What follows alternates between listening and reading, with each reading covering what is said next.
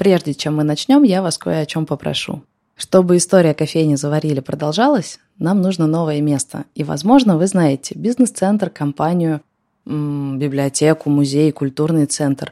Любое место, куда впишется наша кофейня «Заварили». Может быть, вы прямо сейчас работаете в компании, в которой не хватает маленького кофе-поинта. Обязательно пишите и рассказывайте. Я буду благодарна за любые наводки. А может быть, вы знаете конференцию, маркет, фестиваль, куда мы можем приехать на день, два, три и поварить. Тоже пишите. Интересны любые контакты, любые наводки. Мои контакты в описании, пишите, не стесняйтесь. Привет, меня зовут Саша Волкова, и вы слушаете подкаст «Заварили бизнес». Это подкаст о том, как я пытаюсь создать свое первое дело – кофейню в Москве. У меня нет опыта, нет степени MBA, только авантюризм. Это история, которая происходит со мной прямо сейчас, и я не знаю, чем она закончится. Прикинь, как раз сейчас Ника пишет в чатике. Вернулись мои первые скальпы. Это как раз чуваки, у которых она отобрала стаканчик ванбакса. Так приятно. Взяли ванильный раф и латте. И прям прикладывает фотку того стаканчика ванбакс, который она отобрала в прошлый раз. Про тот стаканчик она опубликовала такую историю. Мужчина пришел со стаканчиком ванбакс, отобрала у него и дала ему взамен ванильный раф. Мужчина со словами «Это не мое» отставил стакан ванбакса в сторону и ушел с нашим рафом. Такой. Ну, в общем, да, развлекаются ребята.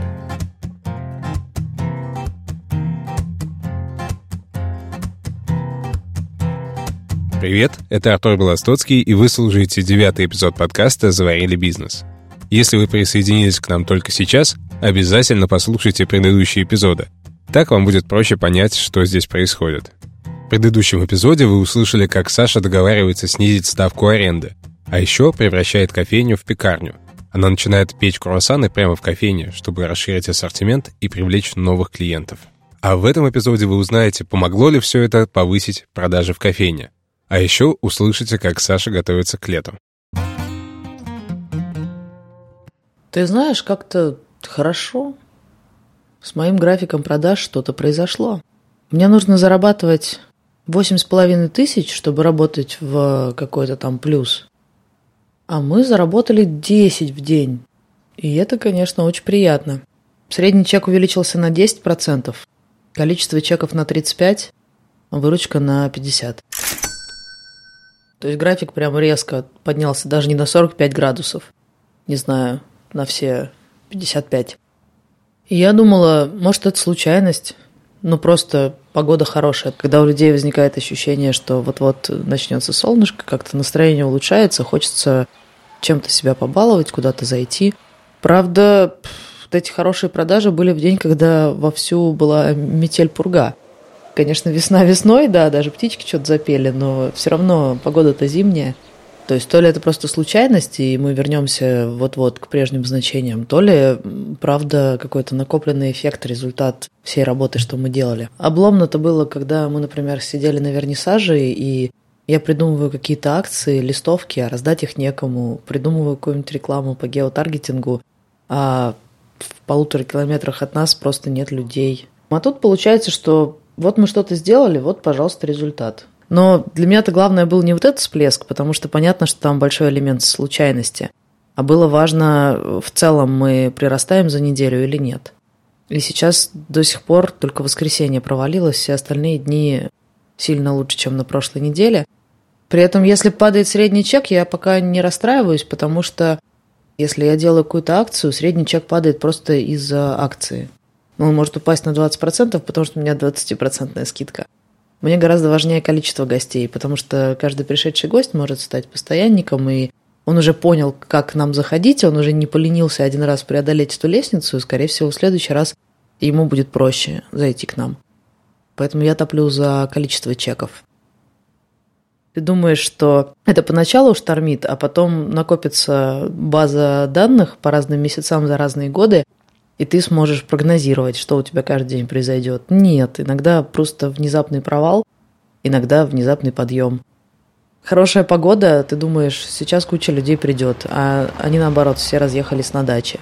Или наоборот, все пришли к тебе, потому что вышли гулять. И, да черт знает. Я не знаю, сможем ли мы удержать такой же темп просто или хотя бы приблизительно такой же. Но если в целом рост будет, не знаю, там на 15% в неделю, это хорошо. Это значит, что скоро мы прям будем уже нормальная кофейня, которая хорошо зарабатывает.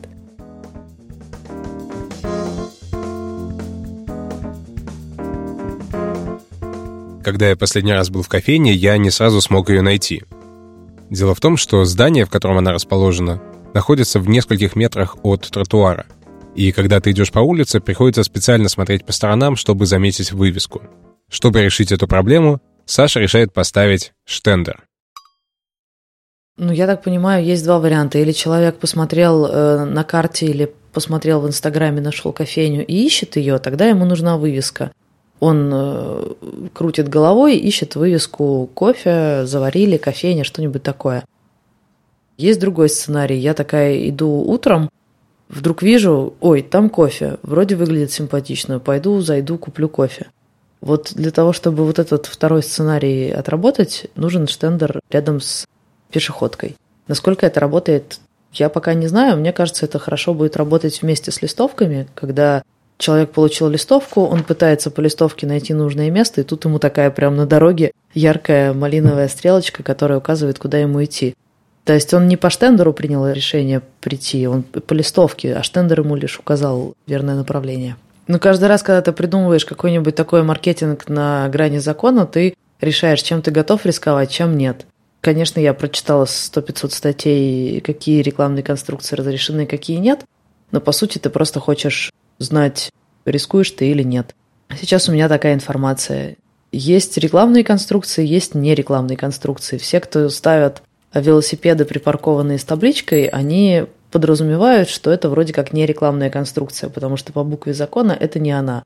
Но это не факт, потому что если к вам придет участковый и с серьезным лицом будет говорить, что это рекламная конструкция, то к чему в результате придет ваш разговор, зависит том числе от вашей убедительности и личности участкового. До суда дело все равно не дойдет, поэтому буква закона здесь не очень важна. Предприниматель читает э, закон о рекламе, делает вывеску, как он уверен, абсолютно точно в рамках закона. Утром приходит, вывески нет. Все потому, что ночью ездят бригады госслужащих и снимают все вывески, которые считают противоречащими закону. Что делать в этой ситуации? Кто объяснит, куда идти, на кого жаловаться? Он нашел, куда идти, на кого жаловаться. Пришел, написал какую-то жалобу. Прошло два месяца, а вывески все нет. Потом к нему пришел какой-то чиновник из э, управы и сказал, знаете, вот у меня есть одна знакомая контора, которая делает вывески всегда точно по закону, если ты понимаешь, о чем я. Ну что тут сделаешь? Штендер – это рекламная конструкция, его легко могут демонтировать, поэтому обычно их выносят утром, заносят вечером – чтобы вот под эти рейды не попасть. Предприниматели воспринимают штендеры как расходный материал, потому что легко могут испортить, испачкать, сломать или вот демонтировать по указанию участкового. Кто-то мне рассказывал, сажал манекен на забор.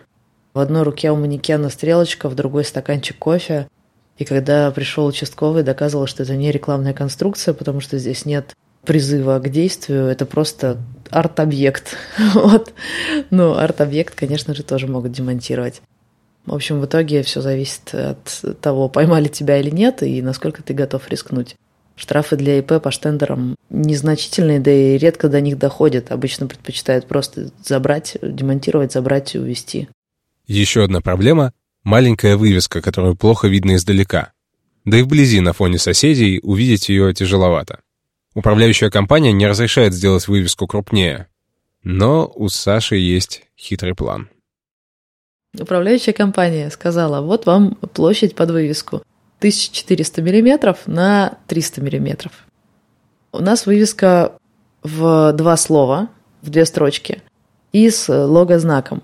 И тут два варианта. Или мы правда пытаемся впихнуться в эти размеры, тогда по длине мы гораздо меньше, чем то, что нам разрешили, меньше 1400. А по высоте, ну, мы просто крошечные, потому что 300 миллиметров вывеска в две строчки – это вообще ни о чем, ее вообще не видно с дороги. И дальше мы начинаем соображать.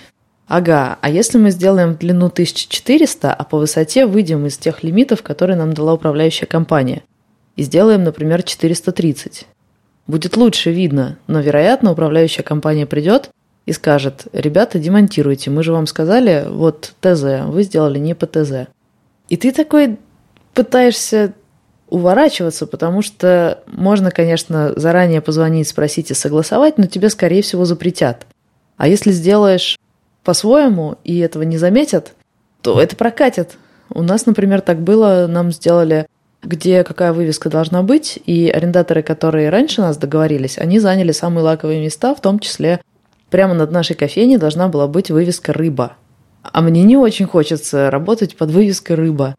Я попыталась согласовать, я созвонилась, давайте передвинем. Мне сказали нет, потому что все места заранее согласованы, поэтому я просто повесила свою вывеску на место рыбы, надеясь, что это прокатит. И это прокатило. Когда заехала рыба, у них не возникло никаких вопросов, они просто повесили на другое место то, которое предназначалось изначально нам. Лучше сделать, а потом извиниться, чем согласовывать изначально. И по этому принципу я хочу сделать и вывеску тоже, сделать ее выше, чем та высота, которую нам позволила управляющая компания. Прокатит это или нет, я не знаю. Цена ошибки 25 тысяч, потому что если не прокатит, придется переделывать.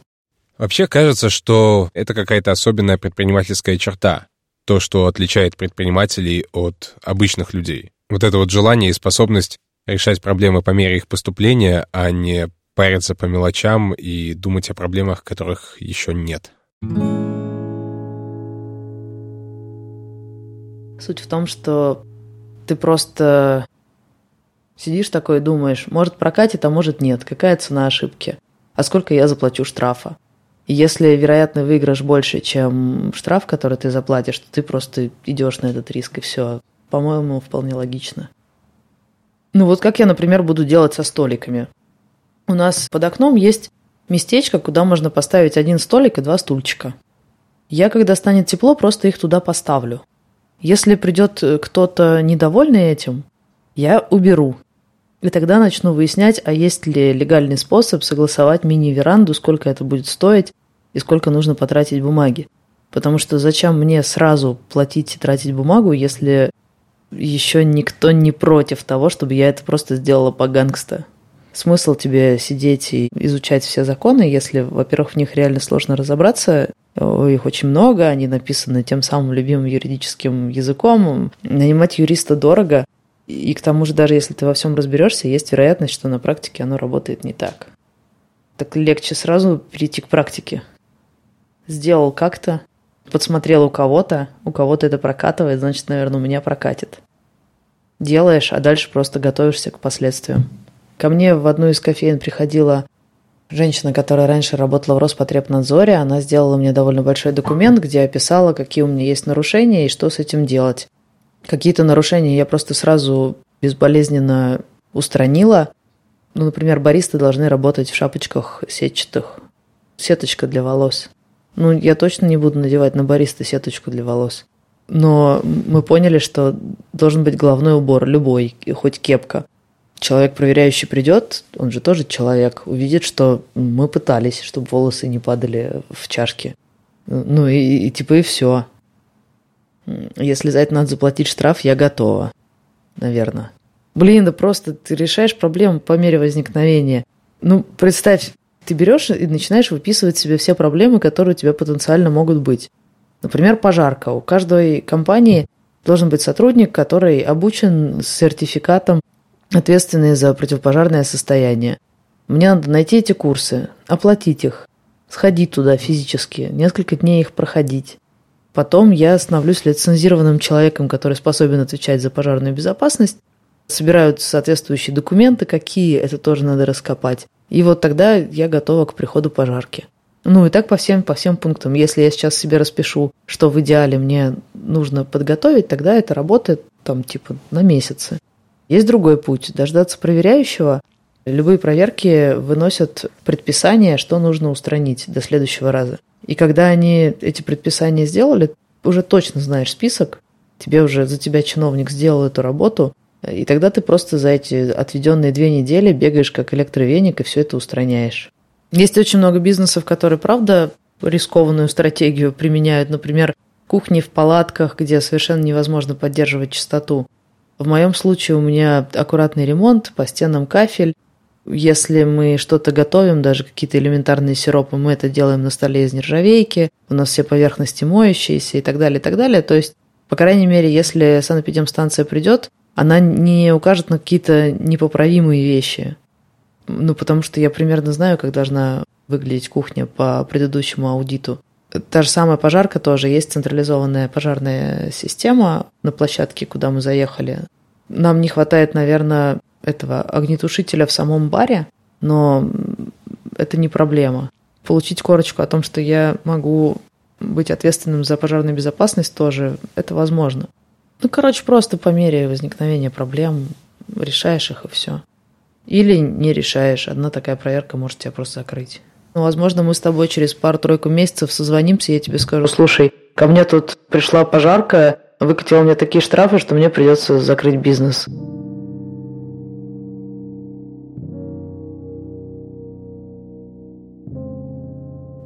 Я понять не имею, что я буду делать летом. Потому что, во-первых, нам повысят арендную ставку, потому что я сторговалась на заморозку только на три месяца. А во-вторых, летом уедут студенты, люди разъедутся по отпускам. Не будет ЗИЛа, который нам подкидывает денег, выручки. А во-вторых, я все еще трачу деньги на какие-то допилки. Ну, тот же штендер тоже денег стоит 5 тысяч. Через неделю у нас его заберут, демонтируют, придут какие-нибудь госслужащие отберут штендер, надо будет новый делать. Вывеску я сейчас переделываю мы сделали ее не тех размеров, и теперь еще 15 тысяч на вывеску. Еще нужно там доделать раковину, всякие мелочи. Это все отбирает бабки. Если нам удастся накопить какой-то жирок к лету, тогда все понятно. Но этому многое препятствует. Например, чтобы к концу апреля э, мне заплатить все налоги, мне нужно каждую неделю отдавать по 15 тысяч, чтобы к концу апреля накопилась нужная сумма на все налоги. Мне нужно тратить деньги на рекламу, и, и не всегда эти деньги попадают в цель. Точка будет работать в ноль, если она будет делать чеков 50. Учитывая, что мы уже сейчас иногда делаем 45 в некоторые дни, и до лета еще три весенних месяца, есть вероятность, что к лету мы выйдем на вот эту точку окупаемости. Если точка не выйдет на эти 50 чеков в день, или если вдруг окажутся внезапные траты, например, мы сделаем новую большую вывеску, к нам придет управляющая компания и скажет ее переделывать снова, и опять надо будет искать 1025 на переделку. Или если нас придут и за что-нибудь оштрафуют. Очень будет глупо, если бизнес закончится на какой-нибудь такой штуке. Легко вообще можно случайно попасть там тысяч на 50. Поэтому да, я, конечно, придумываю, как подстелить соломки. Это, например, выезды. Я пишу сейчас на разные фестивали, и Никита, шеф-бариста, придумывает, куда мы можем съездить. С выездами тоже сложная история, потому что если чего-то не предусмотреть, легко можно вылететь в минус или сработать в ноль. Жутко перенапрячься, а в результате не подзаработать. Во-вторых, у меня ребята уже просто стонут. У меня два человека на полторы точки. И это очень тяжело, учитывая, что одна из точек работает по 12-14 часов. Если выезды, это значит, эти же сотрудники будут организовывать выезды. Им тяжело. Можно нанять сотрудника нового. Но что я буду делать с ним летом? Когда не будет ЗИЛа, у меня будет три сотрудника на одну точку. А это слишком много. Нанять сейчас человека, зная, что через два месяца я его уволю, такое себе развлечение. Но мы, слушай, мы уже из стольких передряг вышли. Это уж мы как-то переживем, я прям уверена. Прямо сейчас я чувствую себя очень хорошо и спокойно, потому что я вижу в приложении Ватора плюс 50%. Боже мой, как, как удивительно магически действуют на людей графики и циферки.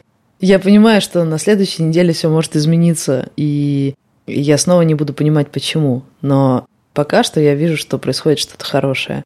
То, что я сейчас вижу, показывает, что точка будет развиваться. Интересно, до какого потолка, потому что обычно первые несколько месяцев точка активно развивается в процентах, но потом достигает какого-то потолка и там останавливается. Это условно тот максимум, который эта точка с этой концепцией, этим качеством и этими ценами, сколько она нашла потребителей вокруг. Можно, конечно, чуть-чуть повышать эти показатели, играть с ценами, со средним чеком и с рекламой, но в целом вот тебе потолочек. Какой этот потолок у этой точки, я понятия не имею. И у меня недостаточно опыта, чтобы это прогнозировать. Но когда я смотрю в свои расчеты, сколько мне нужно зарабатывать, чтобы точка отбивалась, там нет каких-то цифр недостижимых. Все нормик. Самые стрессовые дни – это 5, 20 и 1. 5-20 надо платить зарплату, 1 надо, даже 25 но до 1 можно дотянуть, надо платить аренду. Так вот сейчас у меня заплачена аренда за март, у меня заплачены вовремя зарплаты, у меня заплачена аренда за помещение на Зиле, оплачены все поставщики, там, может, пару долгов осталось. На счету еще лежит 70 тысяч, еще 1330 в конвертике в тумбочке. Я чувствую себя офигенно. На счету деньги есть, конвертике деньги есть, основные платежи до следующей стрессовой точки заплачены. В следующий раз паниковать надо будет к 20 числу, когда надо будет заплатить большую часть зарплаты. Вы слушали девятый эпизод подкаста «Заварили бизнес». И у нас для вас отличная новость. Теперь вы можете задать Саше вопрос и услышать ответ на него в подкасте. Присылайте ваши вопросы на почту заварили дефис подкаст собака яндекс.ру Саша ответит на него в одном из следующих эпизодов. Особенно мы будем рады аудио-вопросам, потому что мы хотим услышать ваши голоса. Чтобы не пропустить следующий эпизод, подписывайтесь на нас в Apple подкастах, Кастбоксе, Яндекс.Музыке, Spotify и других приложениях.